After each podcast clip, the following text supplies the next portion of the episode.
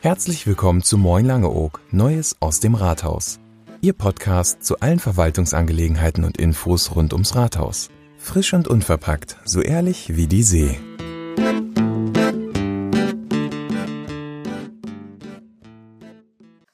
Wunsch und Wirklichkeit.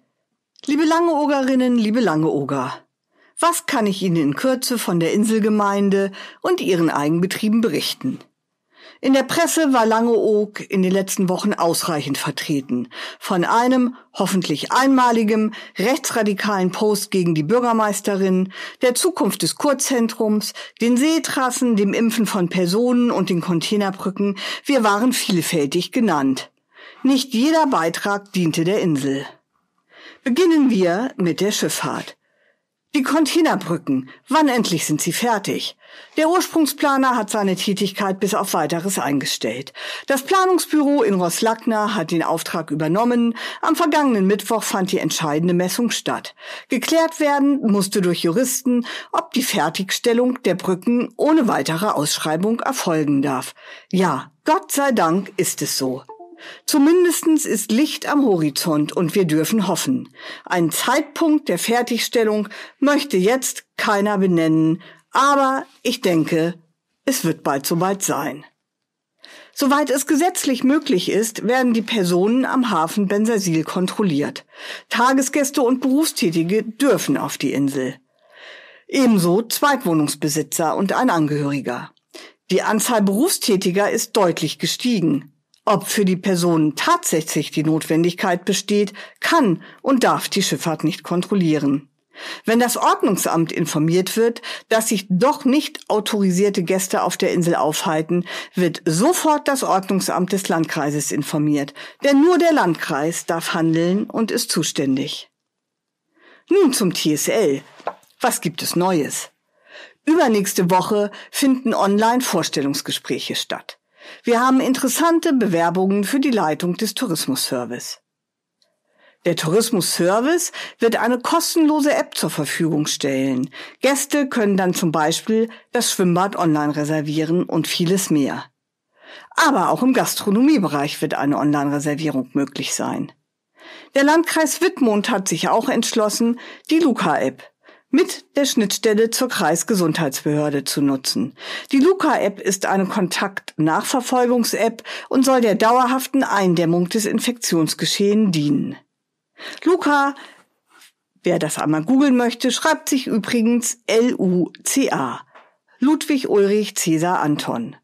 Sie können sich gerne jetzt schon mit der App vertraut machen. Eventuell kommt es zu Überschneidungen der beiden Apps. Der Nutzer wird sich entscheiden, ob er beide Apps benutzt oder nicht. Das Schwimmbad wird, sobald es wieder öffnen darf, genau dieses auch tun. Sportangebote wird es selbstverständlich unter Corona-Bedingungen auch geben. Die Personalplanung ist nicht ganz so einfach für den TSL. Wer soll wann kommen? Wann geht es wirklich wieder los? Wie lange wird es gehen? Viele von Ihnen kennen das ja aus Ihren eigenen Betrieben. Das neue KWC. Bezüglich der Fertigstellung laufen in der nächsten Woche Weitergespräche. Es werden Berechnungen erfolgen müssen und dann werden die Gewerke ausgeschrieben. Eine never-ending Story. Genauso wie die Schuldfrage. Das Ergebnis, dass bisher kein Verantwortlicher für die Misere festgestellt werden konnte, stellt uns alle nicht zufrieden. Straftaten als solche sind laut Staatsanwaltschaft nicht erkennbar. Bis auf einen Fall ist ermittelt worden und es konnte keine Straftat festgestellt werden. Dies gilt es zum jetzigen Zeitpunkt zu akzeptieren. Die Seetrassen. Die geplante Kabelverlegung zur Anbindung an Offshore-Anlagen auf See unter unserer Insel, unter unseren Süßwasserlinsen beschäftigt uns weiterhin stark. Wasser ist das höchste Gut und unser Wasser muss in dieser Qualität erhalten und auf unserer Insel bleiben und uns zur Verfügung stehen. Wie bereits in den letzten Sitzungen erzählt, das von Bündnis 90 die Grünen in Auftrag gegebene Gutachten von einem weltweit anerkannten Experten für Horizontalbohrung, Professor Kögler, wirft Fragen auf. Es gibt mehrere Videokonferenzen auf Einladung der Grünen. Kommende Woche findet eine weitere Videokonferenz statt, diesmal unter anderem mit unserem Umweltminister Lies, aber auch 16 anderen Akteuren. Selbstverständlich auch mit der Firma Amprion und Tenet. Wir werden berichten.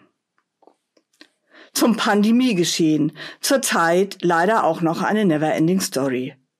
In den letzten Wochen hat die Verwaltung sich, logischerweise, weiterhin intensiv mit dem Thema sichere Öffnung für den Tourismus beschäftigt.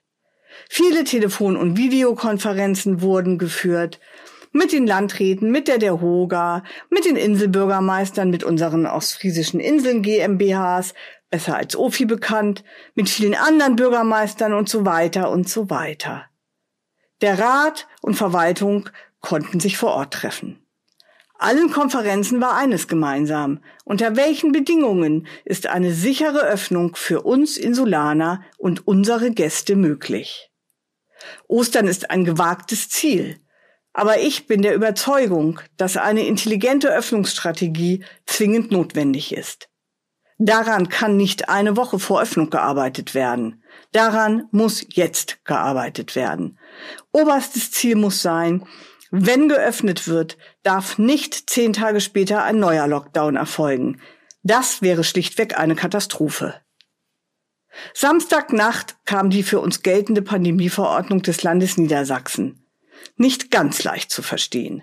Die Verwaltung wird spätestens Montagnachmittag die neuen Maßnahmen der Verordnung auf der Homepage veröffentlichen, als E-Mail versenden und auch am Rathaus in einfacher Leseform aushängen. Zum Testcenter. Der Aufbau eines Testcenters auf der Insel für die von der Regierung versprochenen wöchentlichen kostenlosen Schnelltests ist schwierig. Die Inselärzte sind selbstverständlich bereit dazu. Die Logistik stellt unter anderem eine Hürde dar. Ich setze mich weiterhin mit allen Kräften auch dafür ein, dass die Testungen auf der Insel laufen, genauso wie die Impfungen.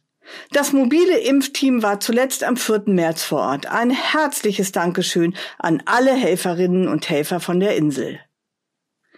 Liebe Langeogerinnen und Langeoger, leider ist unser Einfluss als Kommune auf die Maßnahmen, die in Berlin und Hannover getroffen werden, äußerst gering. Auch der Landkreis ist stark handlungseingeschränkt. Trotzdem bleiben wir Inselbürgermeister am Ball. Ich als Ihre Bürgermeisterin mit vielen Akteuren in Kontakt. Aus meiner Sicht ist ein entscheidender Punkt, dass wir eine gesetzliche Grundlage dafür erhalten, dass die Beförderung auf unsere Insel nur mit Schnelltest oder mit PCR-Test erfolgt. Und das für alle. Klar ist, die Tests kann die Schifffahrt nicht leisten. Das Personal haben wir beileibe nicht. Aber wir sind mit anderen Anbietern im Gespräch. Bleiben Sie gesund, liebe Langeogerinnen und Langeoger. Ihre Heike Horn. Das war's mit der heutigen Episode von Moin Langeoog, Neues aus dem Rathaus. Wenn Ihnen der Podcast gefällt, dann abonnieren Sie ihn und seien Sie immer up to date zu den Themen, die Sie und Langeoog bewegen.